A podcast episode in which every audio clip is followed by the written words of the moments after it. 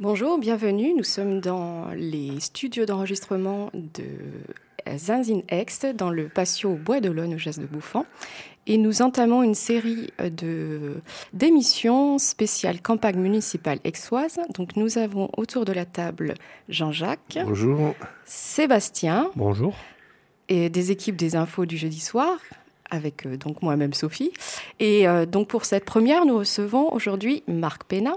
Bonjour à tous. Qui est donc tête de liste euh, de la liste Aix en partage, qui se présente donc aux élections de mars 2020. Donc, dans un premier temps, est-ce que vous pouvez nous présenter votre programme? Oui, d'abord je me présente. Marc Pénat, je suis universitaire, professeur de droit l'université d'Aix-Marseille, bien connue à Aix.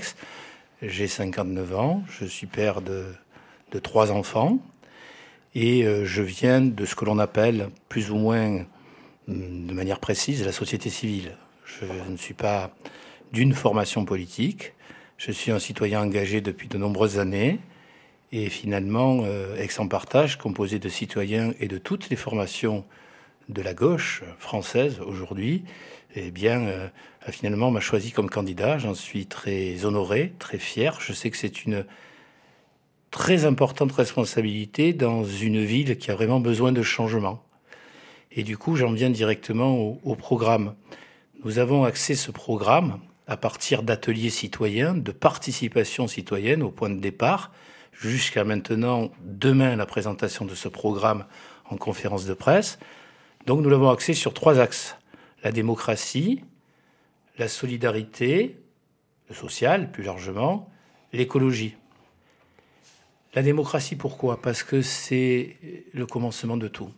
Sans une ville démocratique, au plein sens du terme, comment envisager un projet municipal aujourd'hui?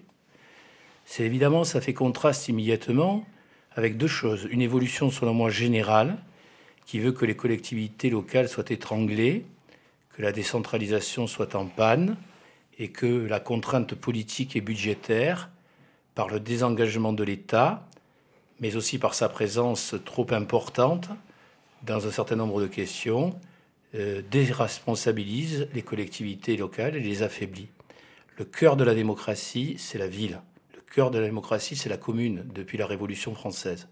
Et selon moi, ceci ne doit pas être oublié. C'est cette proximité citoyenne qui a fait depuis l'Antiquité la démocratie. Et puis la deuxième raison, c'est Aix. Aix n'est vraiment pas une ville démocratique. C'est une ville qui a des problèmes de gouvernance sérieux, structurels, depuis de très nombreuses années. Alors pour nous, c'est quoi la démocratie? C'est la rénovation de la démocratie représentative et c'est l'affirmation d'une démocratie réelle, citoyenne. La démocratie représentative rénovée, c'est quoi? Ce sont des élus qui retrouvent leur statut et leur vocation, représenter les citoyens.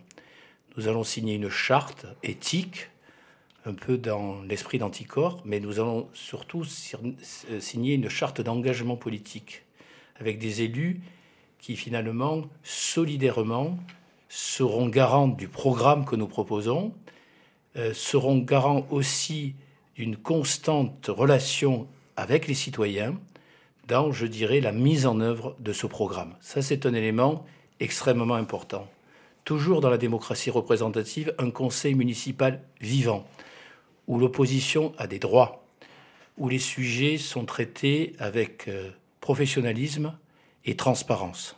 C'est un point aussi extrêmement important, car le maire n'est que l'élu du conseil municipal, ne l'oublions pas. En matière démocratique, représentative, je suis un peu long, mais des choses importantes. Aujourd'hui, à Aix, il y a énormément de questions troubles sur les commissions d'attribution de logement, sur les commissions d'attribution des marchés publics, et l'actualité récente le montre. Nous, nous voulons des commissions professionnelles et transparentes. Comme dans toute démocratie, l'opposition aura sa place à côté d'un représentant de la majorité dans cette commission. Autre élément, le tirage au sort des citoyens nous voulons un certain nombre de citoyens tirés au sort qui, s'ils l'acceptent, siégeront dans ces commissions en ayant toute l'information nécessaire et qui, du coup, changera toutes les données de cette ville en matière de logement ou de marché public, ce qui est essentiel dans une ville. La démocratie réelle, alors, la démocratie citoyenne. Nous allons mettre en place des conseils de quartier. À certains endroits, en, France, ça ne paraîtrait pas si innovant. Depuis la loi Vaillant de 2001, il est possible de mettre en place ces conseils de quartier qui réunissent dans un quartier de données tous les habitants euh, euh, d'un quartier donné. Nous allons nous appuyer sur ces conseils de quartier pour développer la ville. Les conseils de quartier auront un budget participatif. C'est fait dans des villes comme Nantes ou Paris aujourd'hui. Un budget participatif qui leur permettra de réaliser un certain nombre de choses en lien avec la municipalité, de faire des propositions, de nous alerter lorsqu'un projet leur semble contraire aux intérêts du quartier ou de la ville. On peut aller, selon la loi, jusqu'à un droit d'interpellation du conseil municipal, à des pétitions organisées. Nous, nous assumons cette démocratie euh, citoyenne. Nous l'assumons même jusqu'au bout. Nous sommes la seule liste, car ceci est un grand sujet, à prévoir un référendum d'initiative citoyenne au niveau local. Nous déterminerons, ça sera dans notre programme, les seuils qui ne doivent pas être dissuasifs. On voit bien combien ils sont dissuasifs au plan national aujourd'hui avec la question de la pétition sur la privatisation des aéroports, notamment de Paris. Donc non dissuasifs, mais évidemment représentatifs. Nous mettrons en place, mais avec beaucoup, beaucoup d'ambition, euh, ces éléments du programme démocratique c'est le premier point. Je suis un peu long, je vais à l'essentiel. Le social. Le social, j'en parlais tout à l'heure, c'est d'abord l'attribution des logements et le logement de manière euh, générale à Aix. Deux points. Les logements sociaux sont insuffisants. La ville paie des pénalités très importantes euh, à l'État parce qu'elle ne remplit pas ses obligations en la matière. Deux ans d'attente en matière de logement. C'est évidemment impossible de rester dans cet état. Aix est une ville qui n'est pas qu'une ville de privilégiés. Il y a beaucoup de classes populaires qui ont bien du mal à se loger. Il y a aussi les logements vacants que l'on peut mobiliser dans cette ville et qui aujourd'hui servent parfois à la rente ou au placement financier. Nous serons de ce côté-là, euh, comment dire, pour un rééquilibre entre ce qu'on peut comprendre comme résidence secondaire, Airbnb, placement, mais l'essentiel, c'est le logement. Le logement social, oui, mais aussi l'accession à la propriété. De plus en plus, à Paris, à Nantes, des expériences existent où l'on peut être propriétaire euh, du bâti sans être propriétaire du foncier. On peut avoir une municipalité qui, mobilise du foncier. La ville ne sait pas le faire, ou alors elle le fait pour des opérations de spéculation. Nous, nous le ferons d'une autre manière. On mobilise le foncier et on fait accéder des classes moyennes, des jeunes ménages qui quittent Aix aujourd'hui euh, de cette manière-là. Le prix moyen est divisé par deux. Dans une ville aussi chère, tout change. Nous allons proposer ça en matière de logement. Nous allons proposer aussi des choses en matière de pouvoir d'achat. Les premiers mètres cubes d'eau seront gratuits à Aix. Les transports, il y aura beaucoup d'exonérations et nous allons réfléchir avec une péréquation financière, bien sûr, à voir de quelle manière à terme, nous prévoyons des transports gratuits. Ça a existé et ça a été une vraie réussite dans d'autres villes. D'ailleurs, ce n'est pas que le social, les entreprises nous le demandent. Les entreprises nous demandent des transports sûrs, des transports peu coûteux, des logements aussi appropriés à leurs salariés, à leurs employés. Nous conjuguons l'économie et le social sur ce plan-là. Il y a aussi euh, le soutien que nous voulons apporter dans deux autres domaines, les cantines gratuite. Ce n'est pas encore tout à fait le cas aujourd'hui, même s'il y a des exonérations. Et puis aussi ce qu'on appelle l'organisation du périscolaire. À Aix, le périscolaire de qualité est payant. Nous, nous voulons un périscolaire de qualité pour tout le monde, notamment en matière de soutien scolaire. Donc nous allons avoir une action très forte dans ce domaine-là. Voilà des éléments, il y en a d'autres, je ne veux pas être long, du social ou de la solidarité. Et enfin, l'écologie. Le social et l'écologie, pour une liste de gauche, ça se conjugue, ça ne s'oppose pas. Aujourd'hui, tout le monde se verdit. On nous dit qu'on peut être écologiste et de droite, écologiste et libéral. Non. L'écologie, c'est une pensée globale sur la ville comme sur la société. Nous allons vouloir arrêter l'étalement urbain, l'étalement urbain sans fin qui fait des zones euh, multifonctionnelles, de logements sociaux ou des zones de commerce éloignées de tous les lieux de vie. Nous, nous voulons arrêter cet étalement urbain qui fait le transport, la pollution, le bruit, les problèmes de santé. Aix est une des villes les plus polluées qui soit. Nous voulons changer cela, nous voulons mieux maîtriser la ville, nous voulons densifier la ville, c'est-à-dire avoir cette zone intermédiaire entre le centre-ville et puis ce qui est un peu plus à la périphérie, densifier pour que la ville, sur des modes de transport doux, à pied, en vélo, totalement raté, le vélo libre à Aix-en-Provence, soit possible. Densifier la ville, c'est-à-dire un lieu où il y a du logement, des commerces de proximité, des services publics et de l'animation sociale. Vous changez totalement, à ce moment-là, selon moi, le caractère de la ville. Voilà, en matière d'écologie, un point extrêmement important, parce que le transport, il n'y a pas que les transports, mais c'est un point névralgique. Je veux juste terminer sur les transports. Presque 80% du transport global se fait par automobile à Aix-en-Provence. Vous voyez bien le problème du transport en commun. Il y aurait beaucoup à dire d'un BHNS qui ne remplit pas ses obligations alors qu'il a coûté extrêmement cher et d'un réseau de bus qui est totalement repensé. Au lieu d'avancer sur ce point, demander par exemple aux habitants du Jas Bouffant, on régresse. Donc on a à revoir tout le plan de transport. Quel usage? Pour qui? Pensez que dans des villes comme Strasbourg, on est à moins de 50% d'automobiles et donc une part beaucoup plus importante aux autres transports. Et puis si on veut rêve un peu et qu'on va ailleurs en Europe, c'est 17% pour la voiture. Et tout le reste pour quelque chose de civilisé, des transports alternatifs. Alors justement sur ces points-là, il y avait quelque chose d'un peu euh, particulier qui se passait sur Aix cette année. C'est la première fois qu'il y a une liste unique à gauche. Et euh, cette liste s'est faite sur la base d'union de plusieurs courants politiques et euh, arriver, comme vous disiez tout à l'heure, sur un, processus démocratique par rapport à euh, les, candidats et le programme surtout. Donc le, programme d'abord euh, a été mis en avant. Comment vous êtes arrivé justement à cette, à cette opération un petit peu alchimique où justement tous ces courants ont réussi à se cristalliser autour de quelque chose de commun? Eh ben, Vous venez de le dire, c'est la méthode d'abord qui l'a permis. Après, il y a peut-être un contexte plus général, mais d'abord la méthode.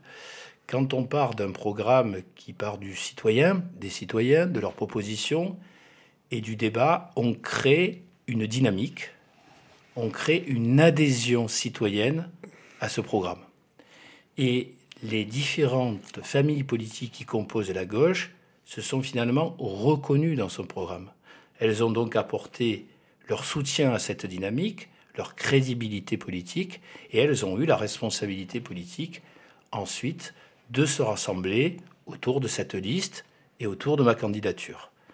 Le deuxième point un peu plus général, c'est que il y a encore euh, six mois, un an, on aurait dit que c'était impossible ou presque même décalé de parler d'union des gauches. Aujourd'hui, ça redevient d'actualité.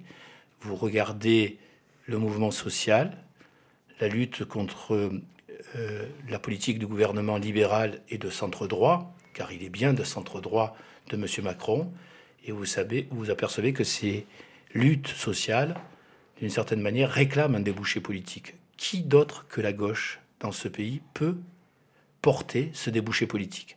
Une gauche citoyenne, rénovée, reconstruite, car le mot gauche a été parfois abîmé, mais également une gauche qui s'assume véritablement. Je quitte un peu ex un instant.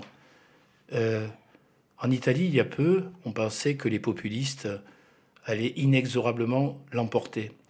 C'est la reconstitution, le début d'une reconstitution à gauche qui, lors des dernières élections, ont arrêté le populisme.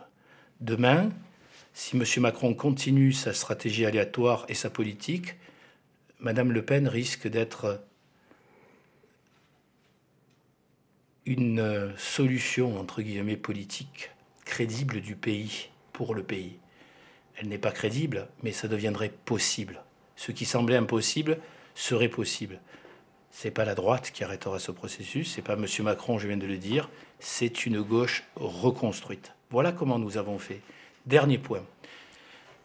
Euh, un homme qui se disait de gauche a parlé de gauche irréconciliable. C'était une manière de tuer la gauche. Il n'y a pas de gauche irréconciliable. Il y a des gauches différentes, cela est vrai, mais ces gauches-là sont capables, surtout dans les urgences d'aujourd'hui, sociales, démocratiques, écologiques, de se réunir. C'est ce que nous avons réalisé. Et moi, j'aime qu'il y ait toutes les familles de gauche, parce qu'elles apportent quelque chose, chacune par leur histoire, par leur ancrage, quelque chose de différent. Et on se nourrit aussi de cette diversité. Et enfin, Aix est une ville où la gauche a été très souvent divisée. C'est l'une des premières fois depuis très très longtemps qu'il y a cette union. Ça montre que les choses changent et quand on est sur le terrain, le mot gauche intéresse à nouveau, surtout lorsqu'il était allié à une liste citoyenne comme la nôtre. Alors pour le citer, c'est Manuel Valls, qui depuis d'ailleurs fait partie de liste de droite euh, en Catalogne. C'est un compatriote espagnol, mais c'est le seul point qu'on ait en commun. Et c'est lui qui a dit qu'il y avait des gauches irréconciliables. Absolument. Donc euh, bah, si vous le permettez tous, on va passer euh, aux questions féministes, puisque Radio Zenzine s'intéresse énormément aux questions féministes. Et donc on a prévu une petite série de questions. Sophie, je t'en prie. Oui, donc je me suis associée à Oser le féminisme 13 qui a fait un questionnaire euh, pour les candidats qui, qui, leur ont été envoyés. Donc j'ai extrait un certain nombre de, questions donc sur ces questions euh, hommes-femmes. Et donc euh, prévoyez-vous une délégation pleine et entière sur, sur ce thème-là et avec des actions transversales au sein de la municipalité? Alors ce que nous avons prévu, c'est une, une délégation générale à l'égalité et euh, à la lutte contre les discriminations.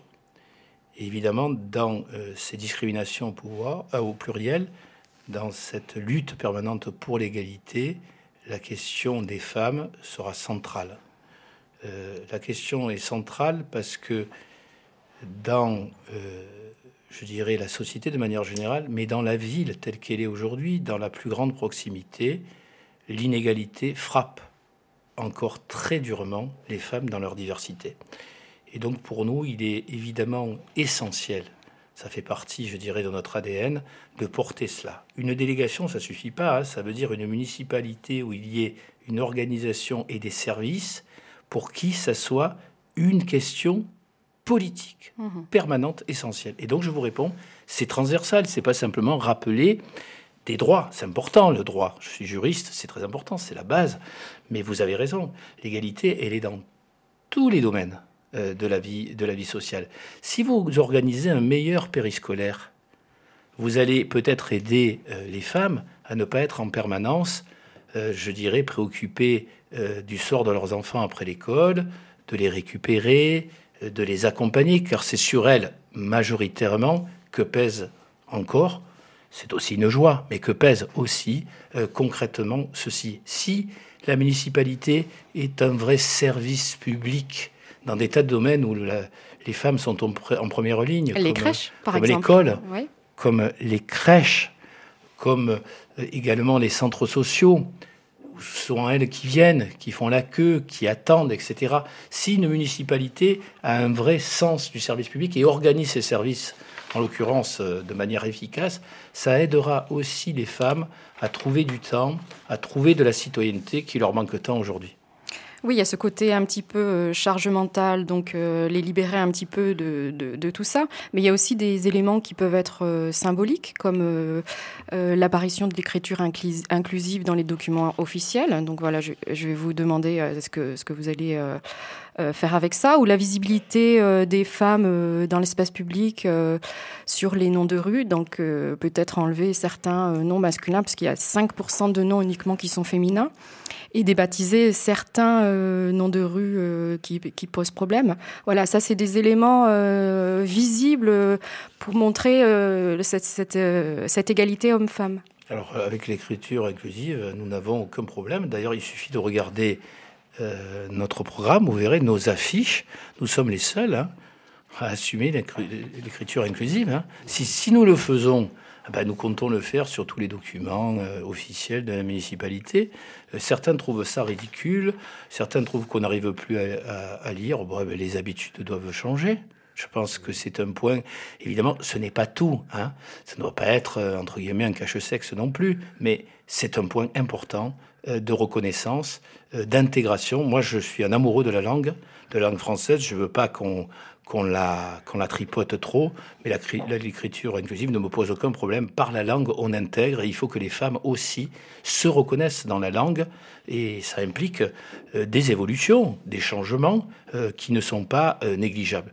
Après, vous avez raison. D'abord, on pourrait même parler de la présence globale de la femme dans l'espace public. Il y aurait il y aurait beaucoup de choses à dire dans une ville et je pense qu'on doit pouvoir faire un certain nombre de choses en la matière. Mais c'est vrai qu'on peut commencer aussi par euh, les noms de rues. C'est vrai que la, distorsion est, énorme. Donc on pourrait prévoir que dans les noms de rues à venir déjà, il y ait une part euh, pour euh, accorder aux femmes beaucoup plus importante. Et je crois que l'histoire, notre histoire riche, nationale ou locale, peut permettre de dégager de grandes figures féministes connues féminine, pardon, connue ou moins connue d'ailleurs, peu importe, c'est le premier point. Et puis vous avez eu raison de soulever ça. Moi, je je, je, sais pas, moi, quand je suis en centre-ville, je suis à la Ritière, je sais pas pourquoi, cette rue, euh, je l'aime bien, hein. elle me permet d'accéder vers le palais de justice, mais la Ritière, ça, ça, ça c'est quand même, quoi. Hein. c'est le fusilleur de la commune, hein, des luttes sociales. Euh, je, je, je, crois qu'on pourrait faire attention, et, et, presque au moins aussi grave, parce que plus récent, euh, bon, c'est un sujet qui est délicat, mais pourquoi pas l'aborder Moi, je veux dire, les carterons de généraux qui ont été euh, des félons de la République, euh, qui ont défendu une Algérie française totalement fantasmée, avec des moyens violents jusqu'au bout, honorés dans cette ville, ça me crée un problème. Dernière série de questions autour de ce thème euh, par rapport à l'accueil euh, des femmes, dans, euh, donc les femmes qui sont victimes de violences ou les femmes réfugiées, dont un accueil spécifique serait indispensable par rapport justement à la prostitution dans laquelle elles, peuvent tomber. Et, et justement, le, le, phénomène de prostitution est quand même assez grave dans les périphéries d'Aix autour de Puricard, des Milles, euh, de la route de Luynes. Donc, euh, quels seraient euh, les, dispositifs mis en place?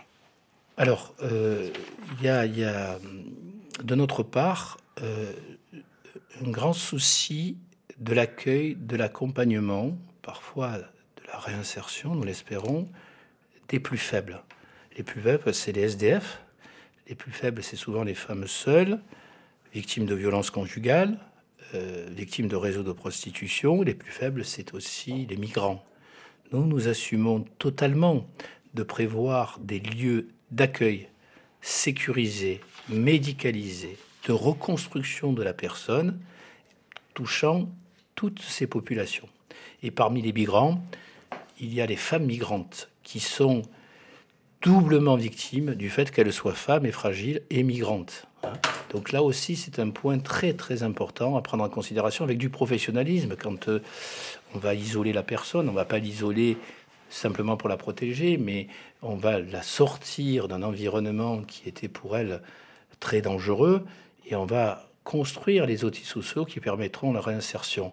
Moi, je l'assume totalement cela. Je l'assume dans tous les domaines. On me dit parfois attention, ne parlez pas trop des migrants, etc.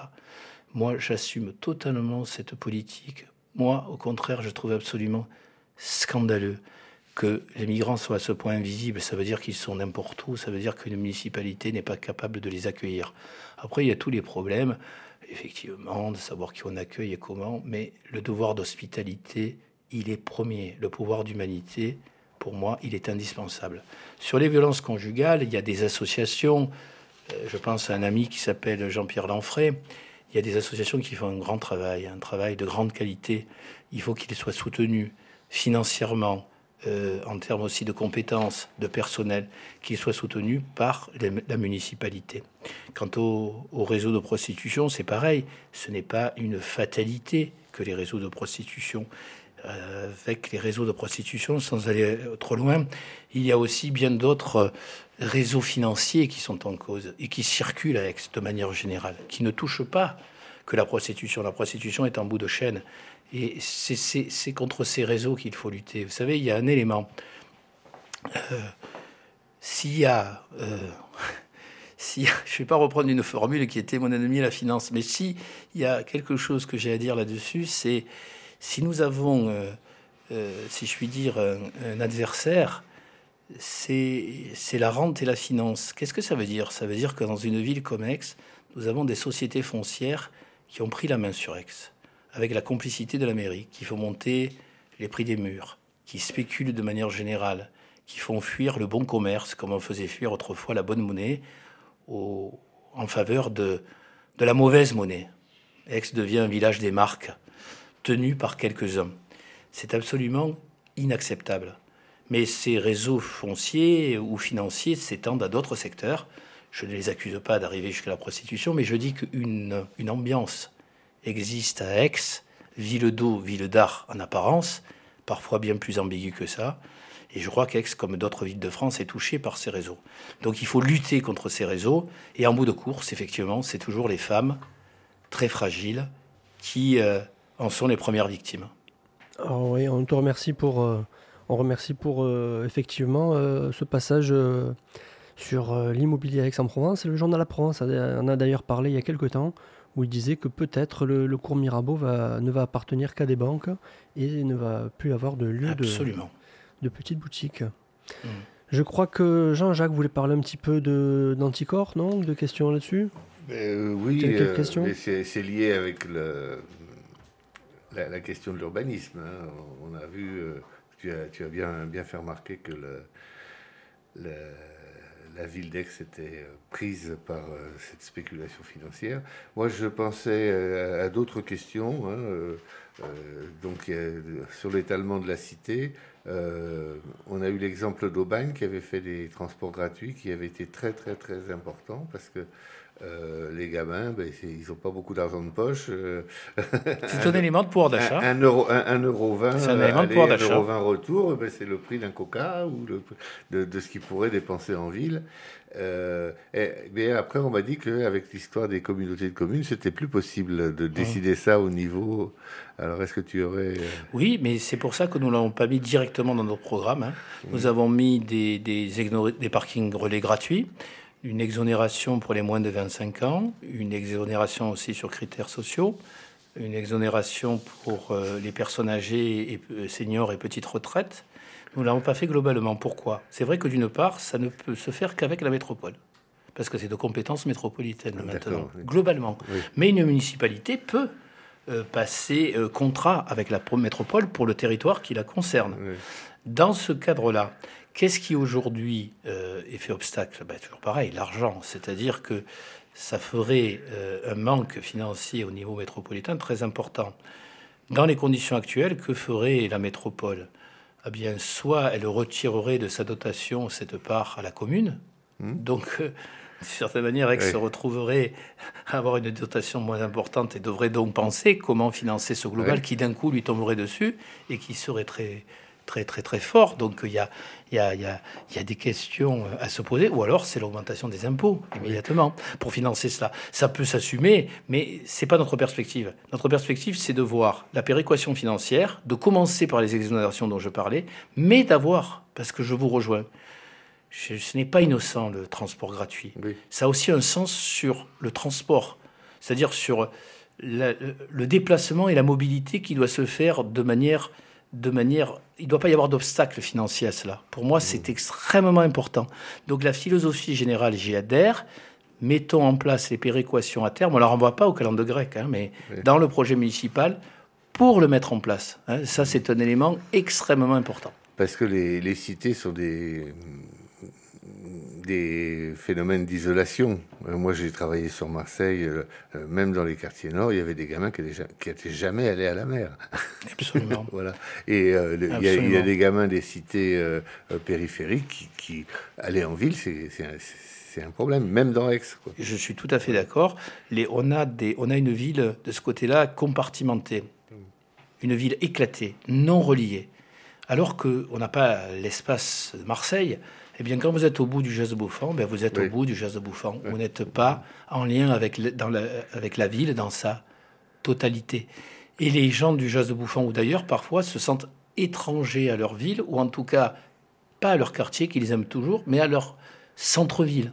Et ça aussi, euh, je reviens à ce que je disais, c'est aussi la nature du centre-ville. Si vous avez un centre-ville qui est un village des marques de surconsommation, ben pour ces gens-là, ils n'ont ni les moyens, ni même l'identification à cela. Le centre-ville, au moins, devrait renvoyer l'histoire, l'identité forte d'Aix, la diversité d'Aix, dans lequel finalement un habitant du Jazz de Bouffant trouverait plaisir à y aller et fierté finalement à participer de cette ville. Si je peux me permettre, il ne faut pas oublier aussi euh, les villes euh, qui sont associées, qui sont Buricard, Lémy, Le Luynes, voilà, qui font partie aussi de la ville. villes ou quartiers qui font totalement partie de la ville, absolument. Euh, Couteron. Couteron, oui, absolument. voilà. absolument. Et le, système de transport est identique.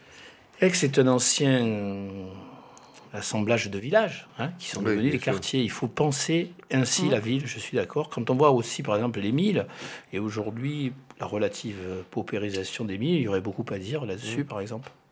Alors, euh, on se doit la transparence envers nos auditeurs.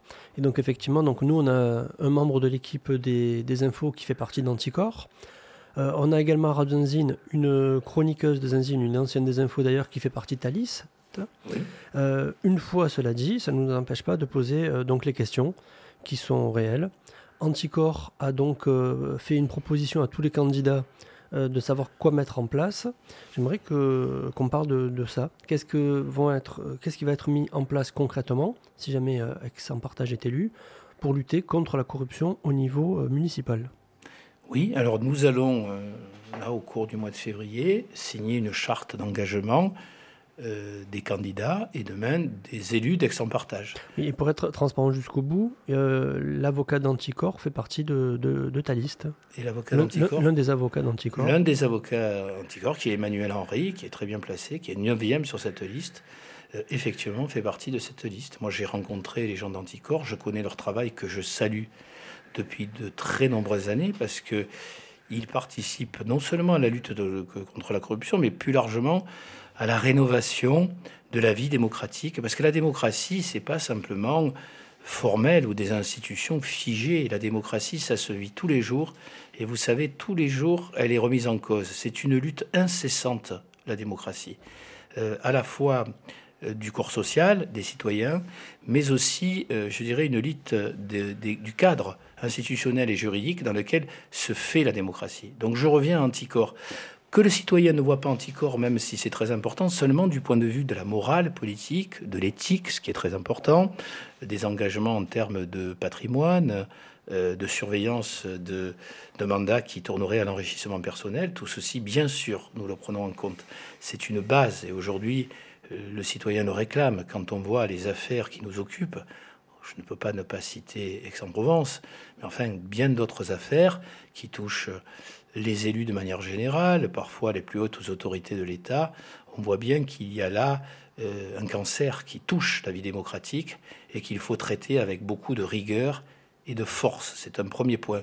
Mais Anticorps, c'est aussi toute une réflexion euh, générale sur la démocratie. Tout à l'heure, quand je parlais d'équilibre du pouvoir entre le maire et son conseil municipal, entre euh, la majorité et l'opposition, et eh bien finalement, je parlais aussi de la charte anticorps.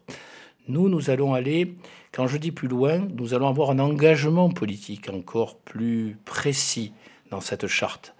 Les candidats, et puis demain surtout les élus, euh, s'engagent d'abord à respecter cette charte dans ses différents éléments. C'est aussi un engagement collectif, politique commun.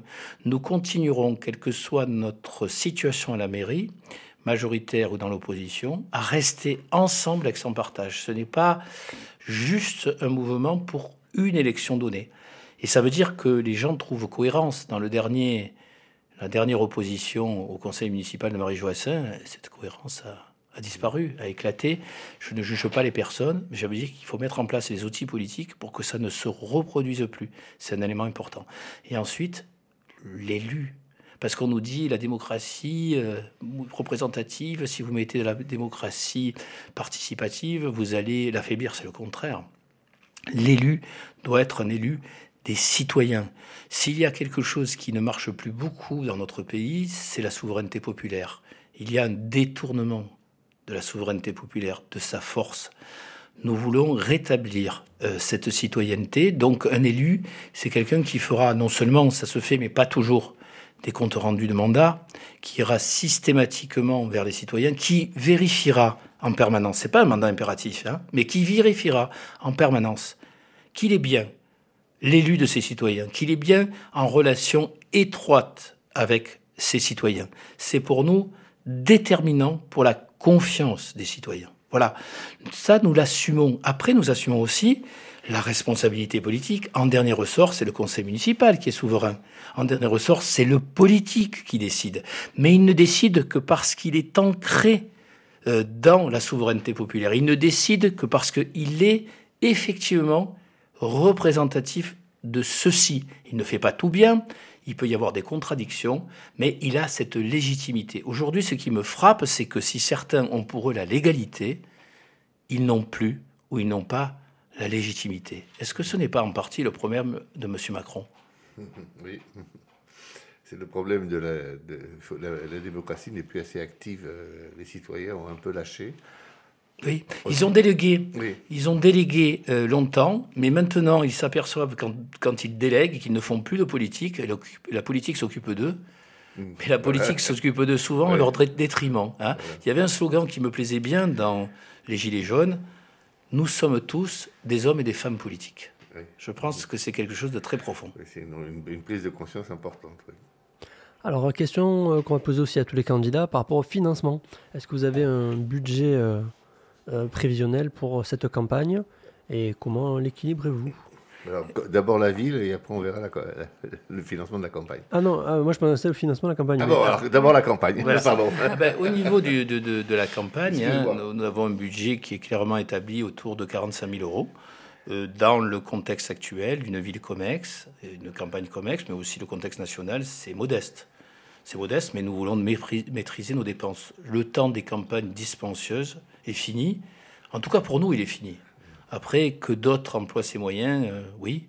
Nous, ne le ferons pas. C'est aussi, d'une certaine manière, de l'éthique et de la politique de l'opposer ainsi. Et puis, tout simplement, nous n'avons pas les moyens. Donc, c'est aussi simple que ça. Ça se répartit en trois grandes catégories. Euh, c'est pas forcément équilibré, mais c'est à peu près ça. Euh, nous allons d'abord avoir la participation des, formations politiques qui nous soutiennent. Donc, chaque formation politique participe de manière égalitaire d'ailleurs, à la campagne. Tu, peux citer euh, Il y a le Parti communiste. alors, alors oui, et oui, oui, parce que nous sommes nombreux dans la diversité. Alors effectivement, il y a, je ne sais pas quel spectre prendre, il y a effectivement la France insoumise, il y a le Parti communiste français, il y a euh, Génération, euh, il y a également Socialisme et République, euh, il y a euh, également ensuite le Parti socialiste. Voilà. Nous avons donc euh, un certain nombre de formations politiques, tout le spectre de la gauche qui se retrouve là, et toutes participent de la campagne par leurs militants et par leur financement. Le deuxième pan du financement, c'est les candidats eux-mêmes. Les candidats eux-mêmes qui participent à la campagne en fonction de leur rang, mais surtout de leurs possibilités. Car pour nous, il n'est pas possible que l'argent pour un candidat fasse obstacle à son engagement et à sa candidature. Et donc nous avons prévu des péréquations financières avec euh, quelque chose de très élaboré qui en même temps respecte chacun, qui va permettre de faire les péréquations nécessaires pour que tout le monde participe à cette campagne, quelle que soit sa situation.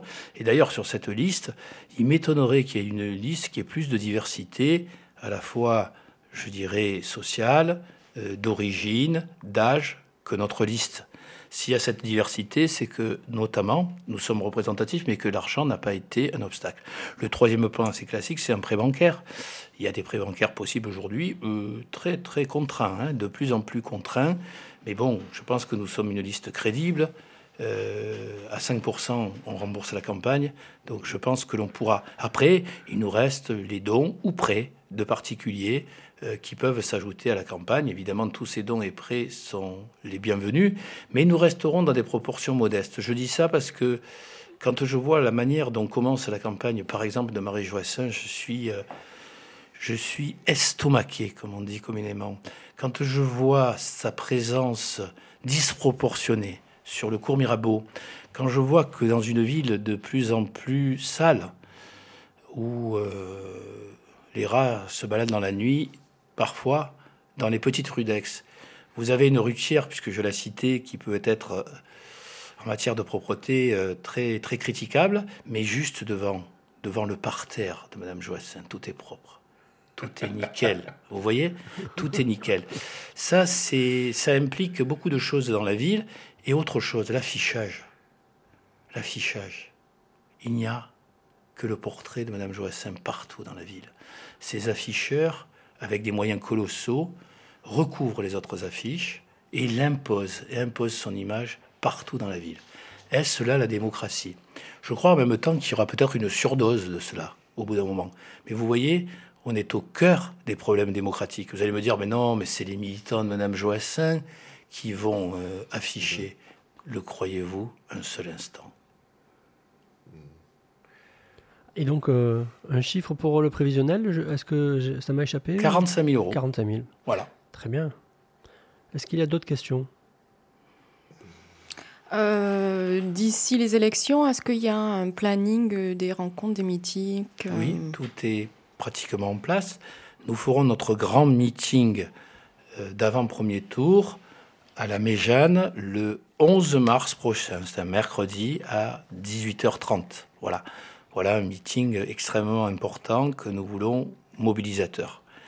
Nous avons des thématiques, des initiatives qui vont être, je crois, et qui commencent aujourd'hui, qui vont être, je crois, très, très originales. Nous avons prévu des thématiques dans les grands domaines dont j'ai parlé. La santé. Cet après-midi, nous sommes dans les problèmes de santé. Ce soir, euh, à Sainte-Trope, avec les problématiques de l'hôpital public, la problématique demain du grand âge, du vieillissement, d'un plan Marshall pour les EHPAD. Euh, nous sommes aussi dans les problématiques des maisons de santé à reconstruire, notamment pour les étudiants qui sont en situation de grande précarité et qui n'ont souvent pas les moyens même d'avancer l'argent pour se faire soigner. Ce n'est pas du misérabilisme, je les connais bien, c'est une réalité. Nous allons prévoir des initiatives dans le domaine du logement, dans le domaine de l'école, dans le domaine du droit et de la justice, dans le domaine de la sécurité, car nous n'avons aucun tabou avec la sécurité lorsqu'elle est pensée de manière républicaine. Voilà, les initiatives vont continuer, et puis je serai heureux de participer à des débats qui sont organisés par d'autres, car j'aime bien retrouver mes adversaires. J'aime bien retrouver mes adversaires parce que je trouve que dans la confusion générale de ces élections à Aix, où finalement ils disent à peu près tous la même chose, de la même manière, d'un centre droit écologiste improbable à la droite classique, je pourrais apporter je crois, d'autres visions de la ville, une clarté politique que je suis sûr les citoyens aixois, de gauche ou pas, attendent. Une petite question sur le domaine culturel hein, par rapport au programme. Est-ce que tu pourrais nous en dire deux mots par rapport à cette culture euh, peut-être euh, qu'on a vue en place depuis une vingtaine d'années euh, qui est tournée vers une certaine catégorie de la population et cette culture un peu plus discrète, mais qui existe néanmoins dans les quartiers ou dans les centres sociaux ou les MJC. Absolument. Il y a, une totale, il y a un total déséquilibre avec qu'il qui, qui, puisse exister une, une, une, culture phare, attractive, qui dépasse d'ailleurs le territoire d'Aix, bien évidemment, et très largement, bien sûr, bien sûr que c'est important pour la ville. Mais ce n'est pas suffisant. La culture, ce n'est pas que cela. La culture, vous avez raison, de tous les jours, la culture des citoyens, la culture euh, de la jeunesse, la culture associative, euh, c'est une autre culture complémentaire et tout aussi indispensable. Je dirais même que c'est le, cœur vivant de la ville et, de toute société. En la matière, il n'y a ni les moyens, ni l'accompagnement, ni même la conscience véritablement de l'importance de cette culture. Donc nous, nous avons prévu, par exemple, une maison des arts, de la culture, de la science, qui n'existe pas aujourd'hui.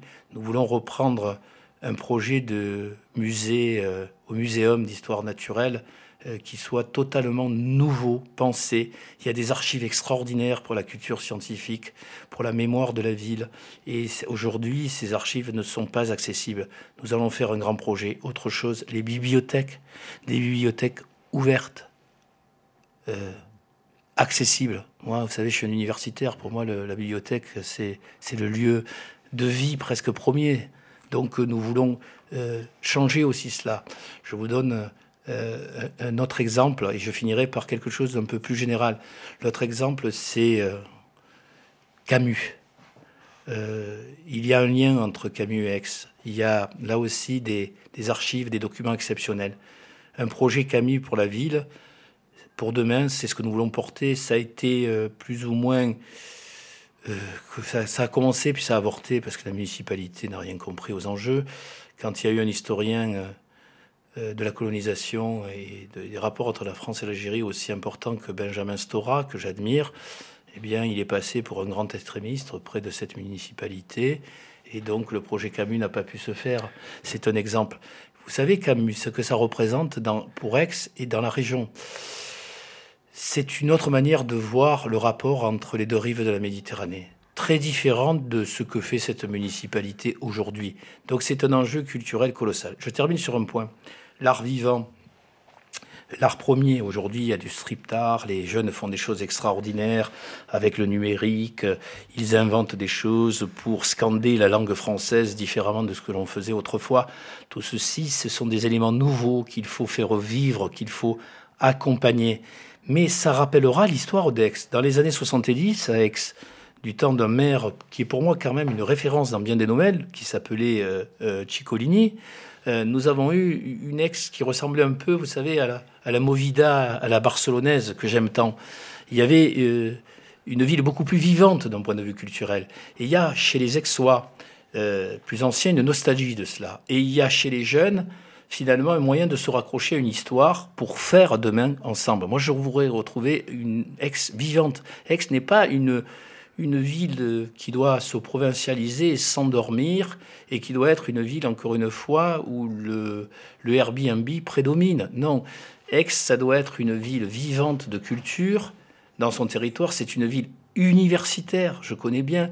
C'est une ville au rayonnement international. Donc si elle a une culture vivante, ceci s'exprimera d'autant plus. Donc la culture, c'est un élément essentiel évidemment du lien social. Et aujourd'hui, on peut me dire ce que l'on veut, elle n'a qu'une patte, elle a juste la patte de la culture d'élite, qui n'est pas sans valeur, mais qui n'est pas suffisante. Nous arrivons à la fin de cette émission.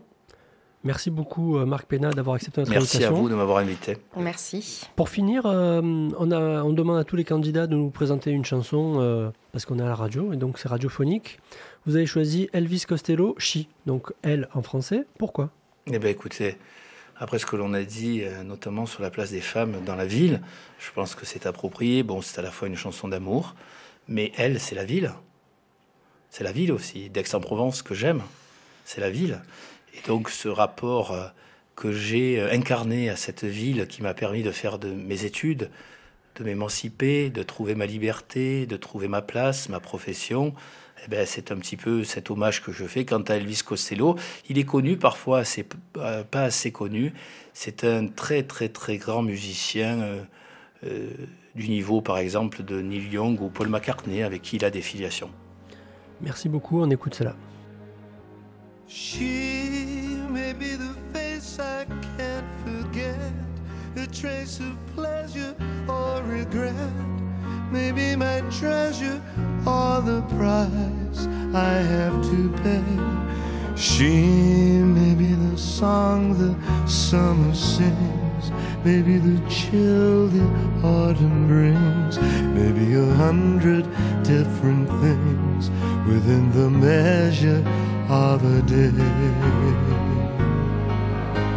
She may be the beauty or the beast, maybe the famine or the feast, may turn each day into a heaven or a hell. She may be the mirror of my dreams, a smile reflected in a stream she may not be what she may seem inside her shell.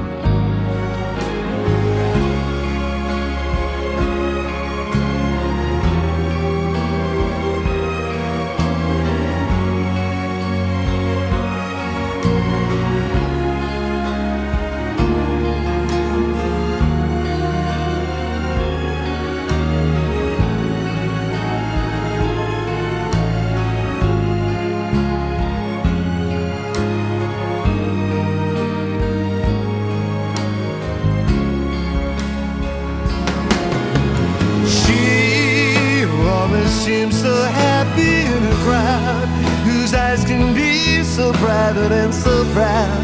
No one's allowed to see them when they cry. She may be the love that cannot hope to last.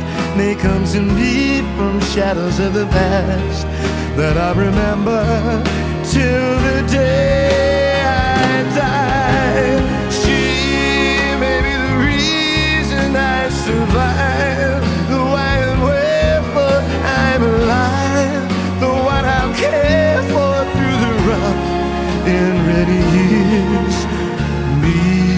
I'll take her laughter and her tears and make them all my souvenirs. For where she goes, I've got to be. The meaning of my life is